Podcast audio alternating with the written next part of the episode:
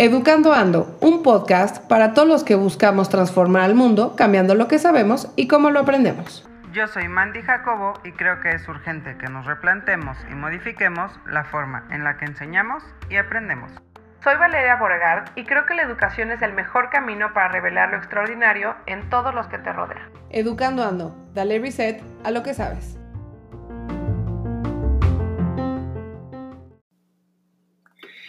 Hola a todos, buenas tardes, buenas noches, buenos días. Bienvenidos a nuestro segundo episodio de la segunda temporada de Educando Ando. Eh, ¿Cómo has estado, Mandy?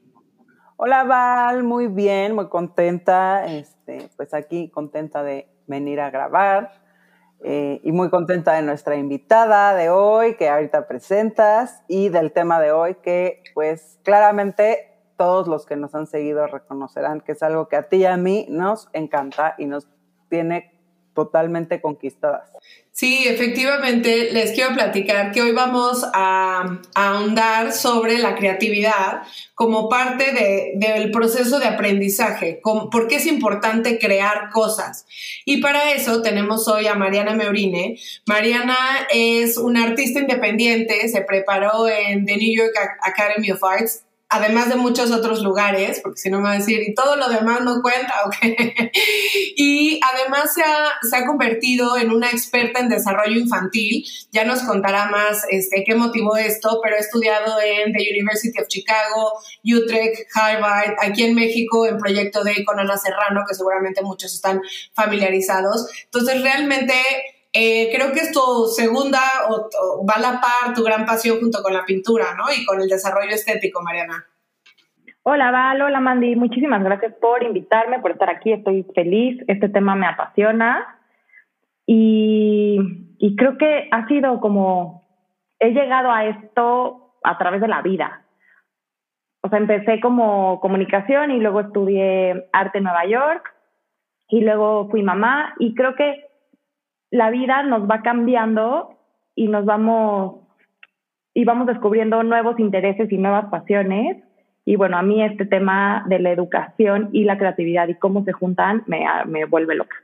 Sí, pues la verdad es que qué gustazo tenerte aquí. Gracias, Val, por invitar a tu amiga Sí, es que además les cuento que Mariana y yo somos amigas desde hace muchos años, porque las dos estudiamos comunicación y creo que ninguna vislumbró jamás que nos iba a apasionar tanto el tema de la educación, así que ha sido un increíble reencuentro, aunque siempre nos vemos como en el entorno de nuestros amigos de la carrera. Eh, Mariana y yo compartimos esta pasión por la, por la educación, así que siempre es una delicia que lo comparto contigo, Mandy, ahora desde hace poco lo comparto con Mariana, pero no todo el mundo siente como esta satisfacción de decir, oye, creo que puedo aportar esto, estas cosas se pueden hacer mejor y pues es una delicia encontrar con quién compartirlo, ¿no?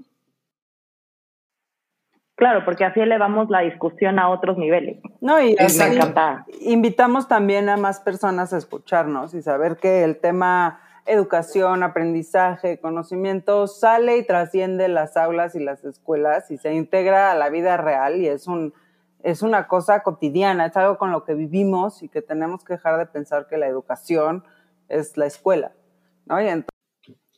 Oye, pues ahora sí, entonces me gustaría empezar con la pregunta que será como nuestra guía el día de hoy, y es, pues así, hacértela tal cual, Mariana.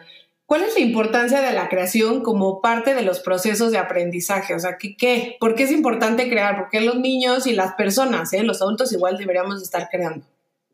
Creo que para contestar esa pregunta tenemos que contestar una pregunta antes, ¿no? Creo que primero tenemos que contestar qué es la creatividad, porque hay muchísimas definiciones y por lo general todos entendemos la creatividad como algo de arte, como algo de música, como estas estos programas culturales.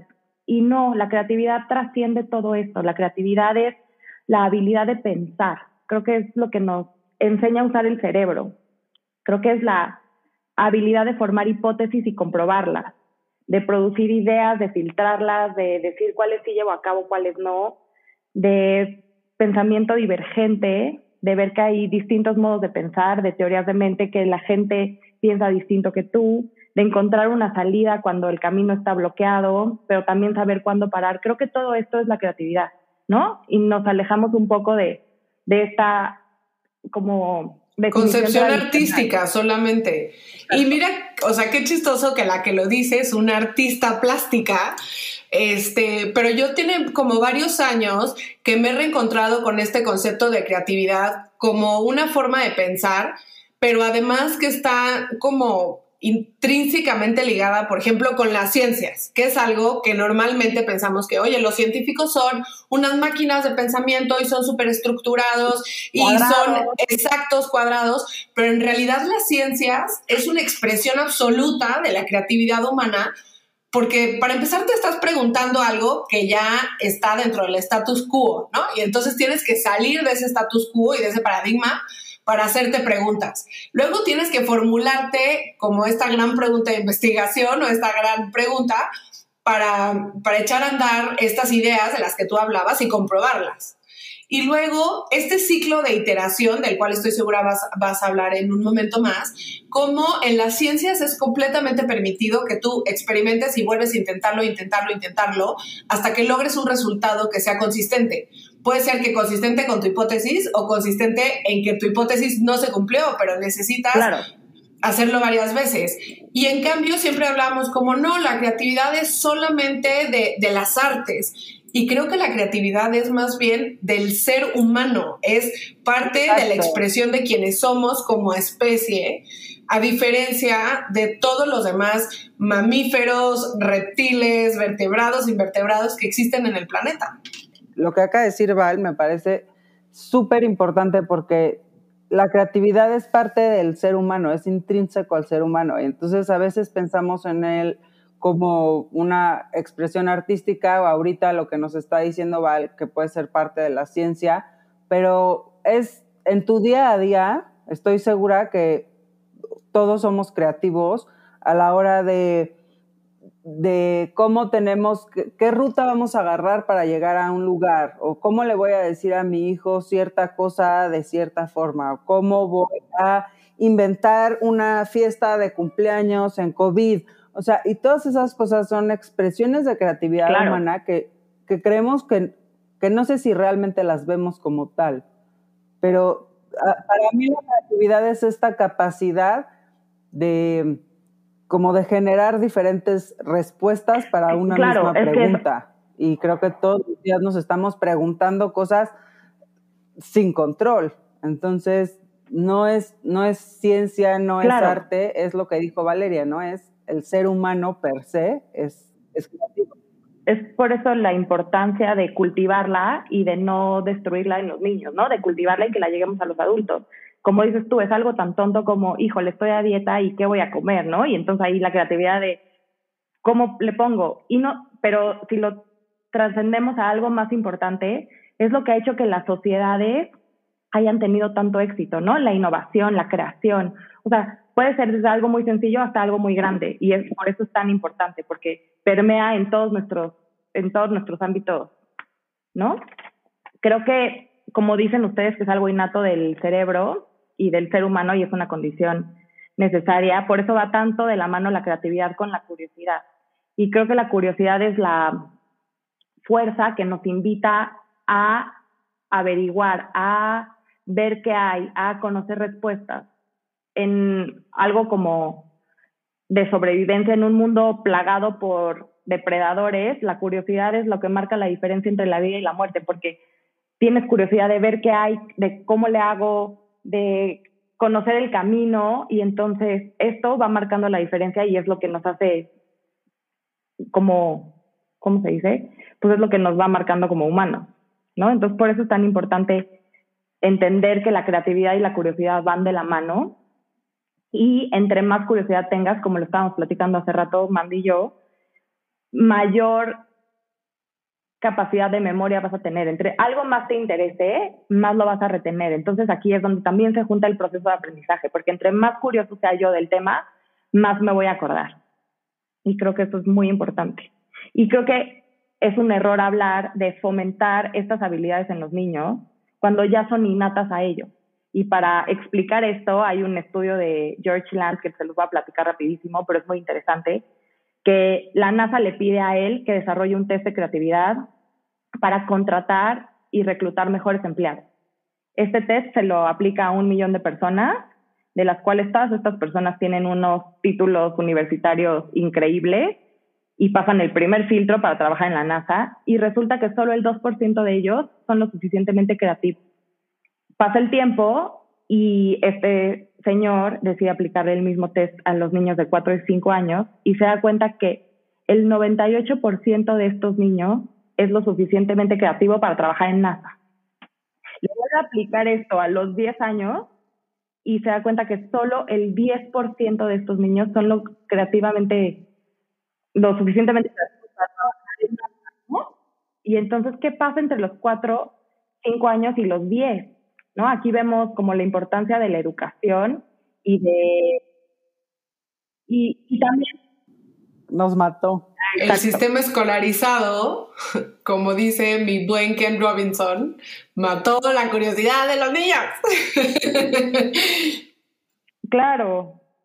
Y también no solo la escuela, ¿no? También en la casa, que los papás tengan conocimientos de cómo proveerles un ambiente estimulante es muy importante, ¿no? De, ay, ¿qué juguete compro a este que se ve padre y hace ruido y grita y no sé qué? Y no entender la importancia de los materiales, ¿no?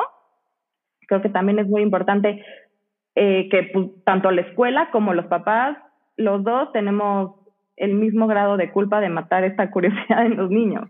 Sí, porque creo que además, o sea, sin apuntar dedos como tal, somos un producto de una generación. Somos producto, como lo hemos sabido, eh, bueno, como lo hemos platicado aquí varias veces, de sistema educativo resultado de la revolución industrial, lo hemos platicado, esto estamos hechos, o sea, se creó para cumplir eso, eso.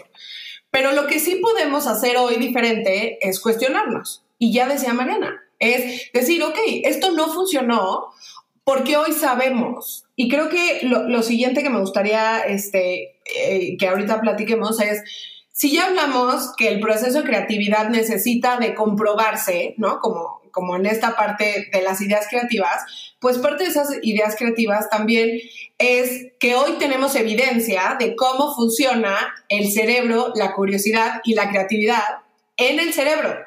Entonces, si ya lo sabemos, ¿por qué no actuar en consecuencia? O sea, a mí me parece una necedad que con toda la evidencia, todos los scans que hay del cerebro, vemos qué zonas se prenden, qué zonas se apagan y, no, lo usemos. O sea, no, lo anclemos en el sistema educativo. ¿Qué pasa? Que es relativamente nuevo. O sea, las neurociencias y la neuroeducación empiezan en 1970, cuando empiezan estas máquinas como de MRI para entender el cerebro. Entonces, algo relativamente nuevo y también somos criaturas de hábitos. Entonces, como que, ah, no, eso no va a funcionar, eso es una locura. Y, y hay como muchos neuromitos que han desprestigiado esta parte de las neurociencias, pero gracias ya las universidades como Harvard, como Yale, como todas estas universidades que tienen mucho prestigio, ya están aplicando y están enseñando estas nuevas investigaciones y están enriqueciendo muchísimo. Creo que es importante que tanto, que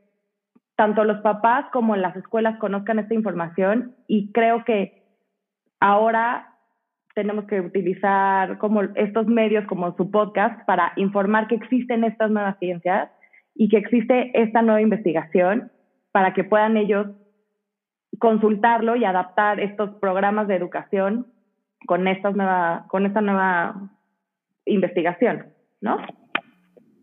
O sea, a mí lo que me llama muchísimo la atención, hace ratito voy a regresar un poquito al tema, a, lo que dijo Mariana, estábamos platicando que, bueno, la curiosidad hace que aprendas más fácil, ¿no? Entonces, como que ahorita, bueno, pues estamos tres voces, que a las tres nos encanta el tema y que entonces, ay, ¿cómo puede ser que otros papás no lean los estudios neurocientíficos? Pues no, o sea, no, mí me parece, yo mis hermanas cero van a leer los estudios neurocientíficos, probablemente escuchen el podcast. Eh, eso es, una, eso es un avance. pero, pero, o sea, pues no podemos asumir que la gente lo va a lo va a leer. Y que tiene el tiempo, ¿no? Tampoco tienen el tiempo. Yo quiero darles a mis hijos miles de cosas, o sea, de deportes, pero pues yo no soy tan deportista, entonces me cuesta 10 veces más, porque ni mi curiosidad ni mi creatividad me llevan hacia allá, me llevan a los libros. Entonces, bueno, hay que entender el contexto también de la sociedad y de los papás y de la realidad. No podemos decirles a los papás, pues agarra y ponte a leer un libro de neurociencias, por más fácil que esté, si no están involucrados desde muchos aspectos emocionales también para llegar a esa literatura. Entonces yo más allá de, bueno, infórmate sobre el cerebro, mi consejo en general es mantente abierto, ¿no? O sea, mantente abierto y mantente alerta como papá y como maestro porque si como papá nos casamos con una escuela y no preguntamos ni el sistema, pero en esa escuela es en la que van todos los niños, bien. yo tengo una amiga que vive en Londres y que ella desde kinder está buscando cuál es la mejor escuela para que sus hijos entren a Oxford. Y yo, o sea, ¿cómo? Dude, tienes cinco años, déjalo en paz, ¿sabes? Entonces, no te cases con lo que tú quieres que sea, sino mantente abierto a ver todas las posibilidades en esa criatura y en la educación para esa criatura. Pero creo que nosotras que conocemos el tema es nuestra responsabilidad hacerles este tema a los papás y a los maestros que a ellos sí les pueda importar de una manera más digerible, o sea, darles tips prácticos y que puedan llevar a cabo en su casa, que no importa que estén trabajando todo el día, que, que le digas, compra bloques, para que construyan, ¿no? La importancia de los materiales que puedan los niños manipular, que puedan crear cosas a través de estos materiales, que puedan hacer juegos simbólicos. O sea, creo que llevarlo a la práctica de una manera muy sencilla y muy aterrizada es nuestra responsabilidad y, y, la responsabilidad de estas escuelas. O sea, las escuelas tienen la responsabilidad de informarse y también de trabajar en conjunto con los papás. Decirles, mandar en el newsletter una una, un párrafo que diga, esto puedes hacer para ayudar a enriquecer el ambiente de tu, hijo. Si te interesa, podemos platicar más. O sea, para tampoco sobresaturarlo. Creo que eso sería un buen, un buen acercamiento. O sea, me encanta la cuestión, incluso retomando, Val, el podcast anterior o el live anterior, de bueno, pues si te vas a reinscribir, piensa en si tu escuela te da o no te da este tipo de herramientas tan importantes y si la escuela está interesada en estas herramientas, ¿no? Claro. Oye, Mariana, y antes de que, de que terminemos, porque la verdad es que este, estamos cerquita al final, pero nada más les quiero decir que eh, Mariana va, va, a escribir una entrada más extensa al blog, entonces por favor no se pierdan la página. Además de eso, vamos a tener este otro episodio donde hablemos sobre otras cuestiones aterrizadas sobre la tecnología y la creatividad, cómo podemos alinearlo. Pero, Mariana, antes de que cerremos, me gustaría preguntarte o que nos dieras algunos como tips o este, hacks, por llamarlo de alguna manera, de cómo las escuelas podrían aplicar esta apertura hacia la creatividad anclada en las neurociencias para para no matar la curiosidad o para simplemente mantenerla viva? Te voy a dar como cuatro generales y te voy a dar como unos tips un poco más específicos, ¿no? Creo que hay muchísimos estudios que conectan el sistema límbico con el aprendizaje y el más importante para mí es crear un ambiente socioemocional seguro para el niño, ¿no? Si el niño se siente seguro, entonces toda su energía está en aprender, no está en sobrevivir. Si se siente amenazado por el maestro, se siente amenazado por sus compañeros, si hay bullying, si, si el maestro lo regaña, esto son cosas que no permite que el niño pueda aprender. Y eso es lo mismo en casa, ¿no?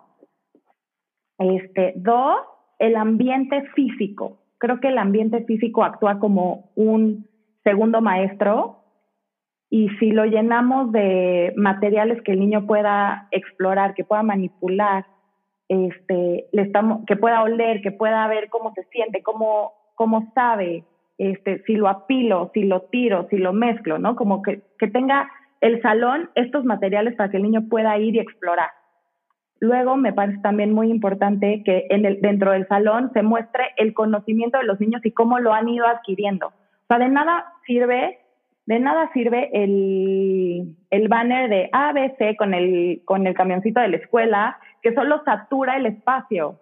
Pero ¿qué pasa si el niño pone, empieza a hacer los números y dibujan y no sé qué, y toman fotos las maestras y lo, y lo desplegan en el salón? El niño puede regresar a, ah, ¿cómo hice yo esto? Y se puede ver a sí mismo haciéndolo y también puede ver su propio trabajo, Claro. ¿no?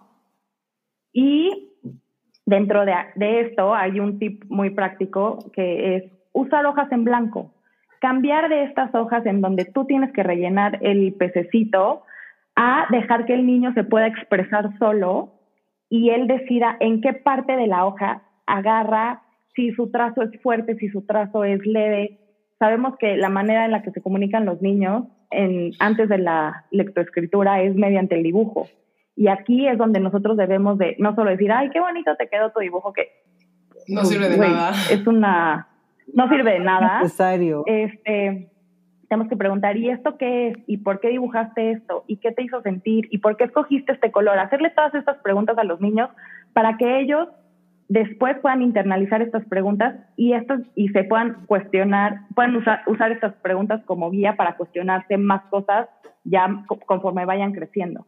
¿No? Creo que también tenemos que salir de los yo sé que tenemos que hacer trazos para la electroescritura que sea en zigzag, pero ¿qué pasa? En vez de la hoja impresa con el zigzag y que tienen que copiar los niños como loros, que no los invitan a cuestionarse nada, les ponemos una planta que, que la raíz como que imite ese movimiento o ese patrón de zigzag. Entonces, el, el niño puede ver, puede copiar este patrón zigzag, hacer este trazo tan necesario para la lectoescritura, pero también mantener su atención en algo diferente, en decir cómo funciona la planta, por qué está así, por qué la raíz va hacia arriba y hacia abajo, ¿no? Y me podría yo seguir explayando en este tema, pero creo que tenemos poco tiempo. Y entonces de aquí paso a encontrar y diseñar este, actividades de aprendizaje que sean como mucho más meaningful. Sí, la Este- importancia de dar un contexto que sea eh, relevante para ellos. Yo creo que necesitamos responder a los intereses de los Exacto. niños, porque no, nosotros no tenemos los mismos intereses que los niños. O sea, si ves a un bebé, puede estar horas viendo su mano y entonces la voltea y dice, ándale, esto es completamente diferente y la quiere investigar. Y yo veo una mano y digo una mano, ¿no? Porque la veo diario Sí, ya, ya no, es- y no ya es novedad tengo para ese ti. mismo interés. Y también si respondemos a los intereses de los niños, podemos construir conocimiento y esto es muy importante porque parte sobre algo que ellos más o menos conocen y le va sumando. Y esta es una manera de hacer el conocimiento visible y que ellos vayan aprendiendo. Es decir, en vez de a los niños de cuatro años hablarles sobre los planetas, que no saben ni la diferencia entre mi casa y tu casa, ¿no? O sea, no entienden que la Ciudad de México y Cuernavaca son dos ciudades diferentes, ¿cómo le estás poniendo algo como planetas? Pero ¿qué pasa si les hablamos sobre mi familia, sobre mi escuela, sobre cosas que ellos Sí, ven de- de diario lo pequeño y que a lo se grande, preguntan ¿no? y, y entonces los haces conscientes a ellos de cómo piensan. Oye, ¿tú qué crees de tu familia? Oye, ¿qué crees que le gusta a tu mamá comer? Y empiezas a hacer estas preguntas que ellos, y empiezas a ver qué preguntas ellos tienen, qué saben o qué, qué- o qué creen que saben, que eso también es muy importante, ¿no? Y a partir de ahí vas construyendo. A lo mejor llevas expertos que les hablen un poco sobre este tema y luego los haces que ellos documenten. Y no sé, o sea, como que... Bueno, deberíamos de dedicar un sí. programa completo a hablar de esto y de la, la importancia de hacer esto para generar una eh, experiencia de aprendizaje mucho más integral y que los niños realmente puedan integrar ese aprendizaje porque se tocan muchísimos temas muy finos con esto que estás diciendo y creo que en este momento pues está cañón, pero te queremos invitar a los siguientes varios episodios, Mariana, porque creo que hay muchísima tela de dónde cortar. Sin duda. Sí, sigámoslo haciendo, sigamos platicando. Y también que esta información llegue a los papás, a los maestros, que hagan que se cuestionen y digan, ah, eso me pareció interesante. Y le exijan a la escuela de sus hijos, ¿no? Oigan, ¿por qué estamos haciendo esto así si lo podríamos estar haciendo diferente? Eso es muy importante. ¿No? Que todos seamos como activos en esta Así educación. es. Oigan, la verdad es que, como ya decía Mandy, hay mil cosas de las cuales seguir platicando, así que les recuerdo que Mariana va a tener una entrada en el blog, que vamos a hacer otros episodios, pero no nos podemos ir el día de hoy sin las recomendaciones de esta semana. Entonces, eh, empezamos contigo, Mariana, ¿qué nos quieres recomendar? Mira, yo les quiero recomendar un libro que estaba leyendo que se llama Permission to Feel de Mark Brackett. Él es un picudazo de inteligencia emocional, es el director de, del Centro de Inteligencia Emocional de Yale. Está increíble si les interesa este tema. Y Seinfeld, estoy viendo Seinfeld por enésima vez y es muy divertida. Y si quieren relajarse un rato y solo ver gente neurótica y dormir bien y reírte, les recomiendo muchísimo que vuelvan a ver o que vean por primera vez Seinfeld. Gracias. Mandy, ¿tú? Yo les debo dos, porque Exacto. Entonces estoy terminando de leer un libro que me tiene fascinada, que se llama Brainstorm. Ujú. Es de Daniel Siegel. este, de Daniel Siegel, Daniel J. Siegel. Es lo máximo y habla, eh, se llama Brainstorm, The Purpose of the Teenage Brain, y habla justo de por qué es importante que dejemos que los adolescentes usen su creatividad en la etapa de la adolescencia y cómo eso les va a marcar un futuro lleno de éxitos si aprendemos a no cuartearlos y da unas insights muy, muy, muy padres, se los recomiendo.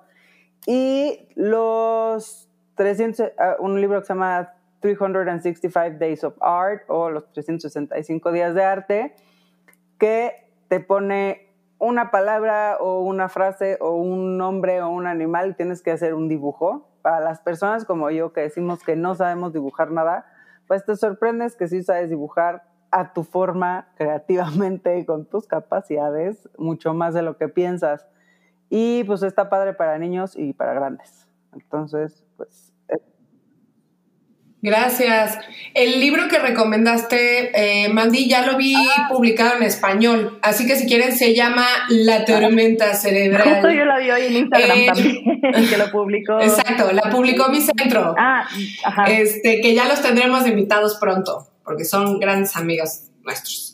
Entonces, eh, ok, entonces bueno, ya está ese libro en español también y yo, como creo que la gran mayoría de las veces, les quiero recomendar un episodio de un podcast en español que se llama Aprendamos Juntos. Es el episodio de Michu Kaku. Michu Kaku es un filósofo, digo, perdón, un físico importantísimo, pero más allá de la física, él habla de la importancia de compartir el conocimiento Imagínense que él tenía ocho años cuando conoció la teoría de la relatividad de Einstein, ¿no? Y entonces le dijo un día a su mamá, mamá, ¿puedo construir un reactor nuclear en la, en la, en, en la cochera? Su mamá, obvio, no tenía idea de que era un reactor nuclear y le dijo, sí, claro. Y entonces fue y se empezó a robar cosas de los patios de los, de los vecinos y de un terreno baldío cerca de su casa, etcétera. Y entonces construyó una cosa que claramente no era un reactor nuclear, pero causó tal, tal explosión. Pero ahí se dio cuenta que la ciencia podía lograr grandes cosas y bueno, habla un poco de su camino en la ciencia, y la importancia de la educación y de la creatividad para hacerte estas preguntas. Entonces, se los dejamos y eh, como siempre, Mandy, muchísimas gracias. Mariana, ha sido una delicia platicar contigo. No te despido porque es un hasta pronto y nos escuchamos en 15 días. Gracias. Mariana, mil gracias. Gracias.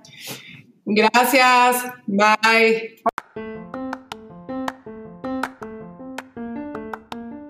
Yo soy Valeria Boregar. Nos vemos en la siguiente. Yo soy Mandy Jacobo y esto fue Educando Ando, el podcast. Continúa dándole reset a lo que sabes. Nos escuchamos en 15 días.